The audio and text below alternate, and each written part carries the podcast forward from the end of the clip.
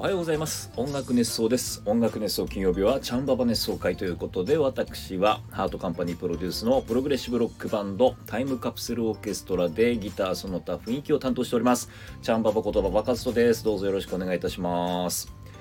音楽熱想はハートカンパニーの制作でお届けしております。ハートカンパニーは音楽のプロデュース会社です。楽曲制作コンテンツ制作などをしております。はいということで、えー、この音楽熱奏金曜日チャンババ熱奏会では我々タイムカプセルオーケストラの近況報告もしくは最新情報なんかをお届けしているんですけれども、えー、ここのところはですねあんまり新しい情報更新されておりません。はい。えー、なんですけれども、まあ、引き続きですね、えー、グッズの通販であったりとか、この音楽熱奏のチャンネルの中の有料配信、トークライブなんかがね、有料配信されておりますので、そちらの方でですね、引き続き応援していただけると嬉しいです。はい。ということで、えっ、ー、と、今日は11月の17日の金曜日、明日は11月の18日の土曜日です。ね、あの、我々とこうゆかりのある、ね、えー、縁のあるですね、あの方の誕生日ですよ。ね。というわけで、いくつになるんですかね、もう、95歳ですか？ミッキーマウス。ね、えー、ミッキーマウスの誕生日ですよ、明日は。はい。えー、じゃなくて、もっとね、我々にあの、ゆかりのある、えー、あの女性の方の誕生日ですけれども、ね、えー、ミニちゃん。ね、ミニーちゃんも同じ誕生日なんですね。で、同じく95歳ということで、まあ、めでたいですね、本当に。えー、そんなことはどうでもよくてですね、えー、我々の、えー、本当にゆかりのある人といえば、えー、声優の千原みのりさん、ね、えー、千原みのりさん、みのりんの誕生日、明日11月の18日、えー、土曜日、ね、誕生日ということになっております。あの、僕も、まあ、ね、おめでとうのメッセージを送ろうと思いますので、皆さんもね、えー、それぞれの、えーお祝いの仕方でですね、みのりの誕生日をお祝いしてみてはいかがでしょうかということで、なんか配信とかやるのかな？ね、えー、ちょっとそこら辺ですね、えー、参加していただいてですね、えー、お祝いをしてください。はい、ということで、えっと、ここのとこはですね、個人的な告知なんかもちょっとさせてもらってるんですけれども、えー、いつも急で、えー、申し訳ないんですが、今度の日曜日が、だから11月の19日かな、うん、の日曜日になりますけれども、えっ、ー、とですね、塩名遥というシンガーソングライター、えー、がいますが、これがですね、まあ僕、あの、スロースミュージックという事務所に、まあミュージシャンとしては所属してるんですけれども、えー、そこのスロースミュージック所属の、え、シンガーソングライター、アーティスト、塩名遥ね、えー、彼女のですね、サポートをこの11月の19日にします。日曜日ですね、えー、ネイビーフロア赤坂というライブハウス、ここで、えー、ハピコレボリューム481、481ってすごいね。ね、えー、ハピコレボリューム481という、えー、イベント、えー、で、えー、に出演します。で、えっ、ー、と、塩野遥の出番はですね、20時からだそうです。で、アコギ1本で私サポートしますので、ね、あの、アコギ一本でこうサポートするとですね、自由度がすごく高いというか、もう何をやってもね、あの、こっちのもんというかね、えー、っていう感じなので、あの、いつもね、で、塩野遥ちゃんはね、すごく若いんですよ。あの、多分お父さんお母さんが僕と同い年とかぐらいなんですけども、えー、あのー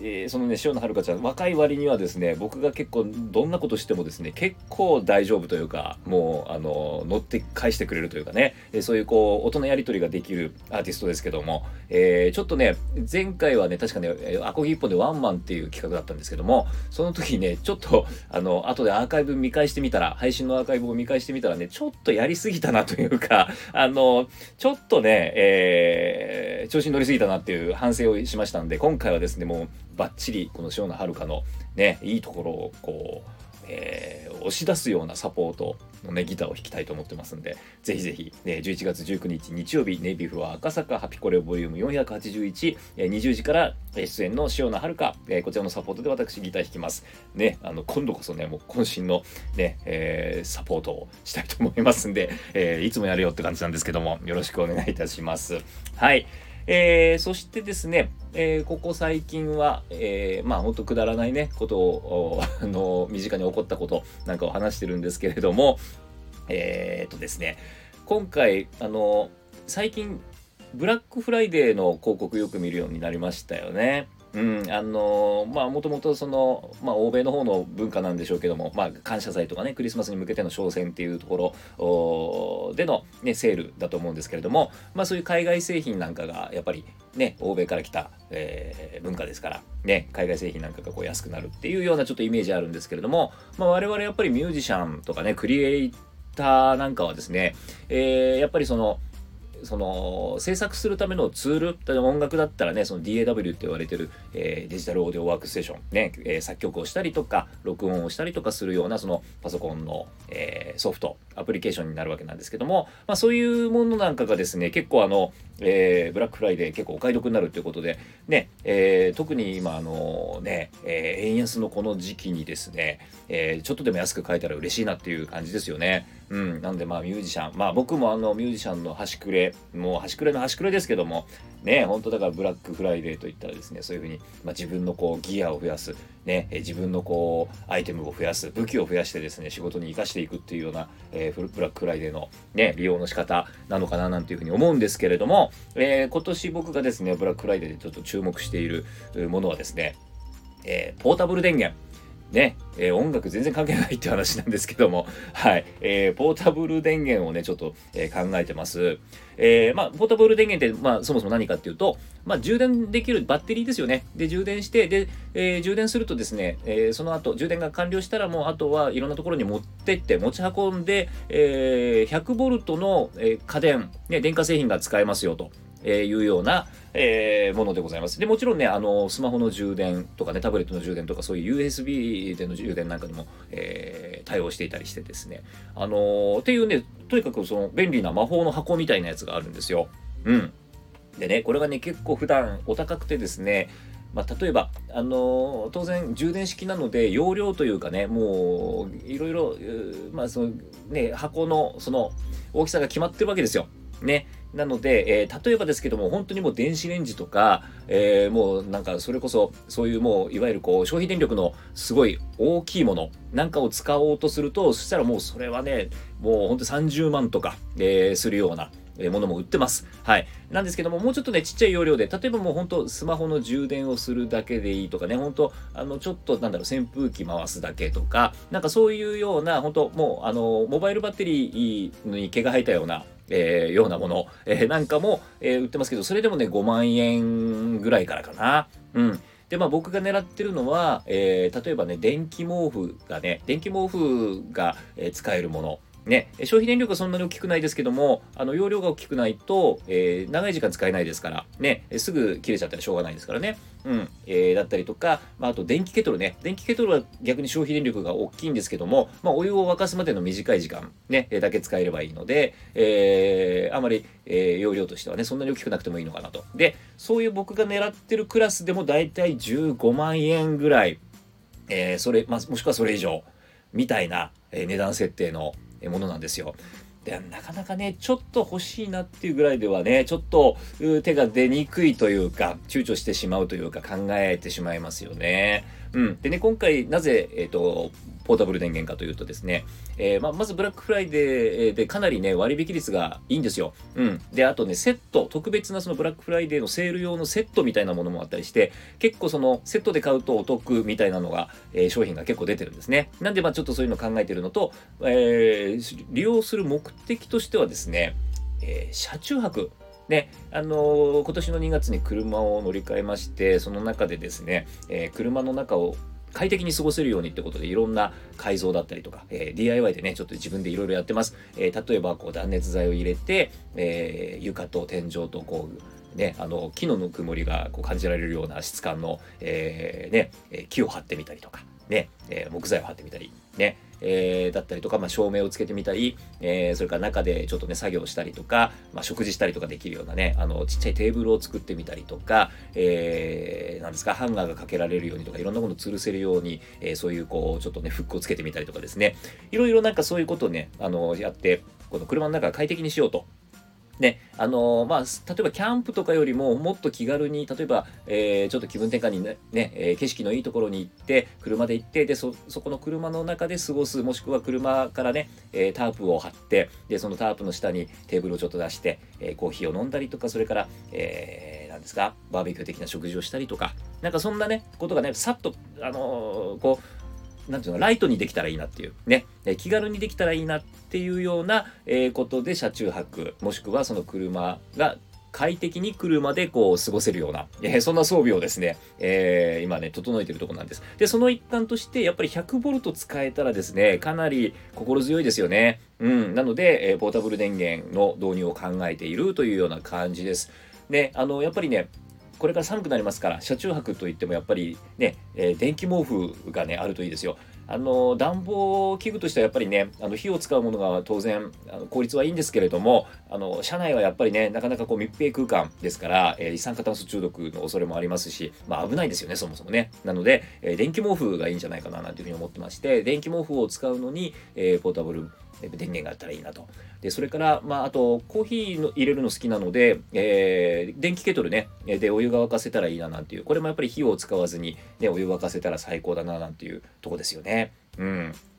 であとはね、そうだな、あの、さっき言ったように、その景色のいいところにバッと行ってね、えー、景色のいいところで、えー、心をこう落ち着かせるというか、えー、心を洗うというか、みたいな、えことをしておきながら、最近ほら、ワーケーションとかって言ったりするじゃないですか。ね、車の中でちょっと仕事なんかできたらいいななんて思ったりして、ね、なので、その、つまりパソコン、それから、えー、ギター周りのこう周辺機器、ね、あのギターと例えばパソコンをそのつなぐものであったりとか、ね、そんなものなんかの電源が確保できたらいいななんていうところで、えー、このポータブル電源かなり活躍してくれるんじゃないかなっていうふうにちょっと思ったりしてます。はい。でね、あの、さっきブラックフライデーだと、ね、セール、そのブラックフライデーのセールの、えー、ためだけに用意されたセットみたいなのがあるなんて言いましたけども、えー、セット、何がセットになってるかっていうと、そのポータブル電源と、えー、ソーラーですね。うん。あのつまり太陽の光でそのポータブル電源に、え充電をするシステム。ね、えソーラーパネルのシステムっていうのがセットになってる、えものなんかがあったりします。これがあるとね、やっぱりこれもだいぶ心強いですよね。うん。あの、例えば家では普通に充電はできますけれども、外に出てね、どんどん電気使っていったらだんだん電気なくなっていくわけで、それをこう補充していくためにソーラーパネルで、えー、電気を補充していく。なんていうことができたらもう本当にね、無敵ですよね。はい。ということで、えー、今回ね、その、えー、ポータブル電源とソーラーパネルのセットっていうのをね、ちょっと狙ったりしてます。で、えー、なんとなくちょっとね、あの、今は仕事の話、仕事にも使えるかななんて話したんですけれども、まあ、とはいえ遊びがメインの、えー、感じなので、なので、まあ、今までちょっとね、あの、導入をかなり、あの、躊躇してたというか、見送ってたところがあるんですけれども、えー、もう一つね、ちょっと目的としては、あの、災害に対する対策、ね、え防災っていう意味で、えー、例えば何かこうね、停電になっちゃった時なんかにも、そのポータブル電源があれば、100V の家電が使えるわけですよ。これかなりやっぱり心強いですよね。うん、でうちはマンションなんですけども、えー、マンションだとね、あのもう停電すると水道も出なくなっちゃうんです。ね。で、当然ガスも止まっちゃうでしょうし、電気ケトル使えたりとか、電気毛布が使えたりとか、ね、えー、したらやっぱりかなり心強いですよね。はい。というわけで、その災害に対する備えとして、えー、ポータブル電源っていうのもありかなということで、かなりね、いろんなの、こう、用途で、ね、あの、必要性が見えてきたかなというところで、で、だんだんね、やっぱり機能もね、良くなってきてるんですよ。ね。あと、あの、サイクルって言ってその何回その充電放電を繰り返しできるかっていう回数なんかもすごく増えてきたりして寿命がかなり長くなってるっていうこともあって、えー、そろそろもう買いなんじゃないかなとねえー、ちょっとそんなことをね考えたりしておりますね、ということで、まあ、結局はね、その車の中を快適にしたいっていうね、まあ、車の中がね、やっぱりあのプライベート空間ですから、まあ、あの、車の中でですね、もう、あんなことやこんなことをね、あの、もうとにかくしてやろうと。ね、えー、人に気兼ねなくですね、いろんなことしてやろうという、えー、そんなね、あの、計画でございます。というわけで、えー、ポータブル電源をね、ちょっと導入しようかな、なんていうようなお話でした。はい。というわけで、またね、あの、お便りいただいてます。栗おじさん、ありがとうございます。あ、またギフト付きレターでありがとうございます。えー、おはようございます。おはようございます。井戸熱奏大変興味深かったです。何せ、我が家も井戸なのです。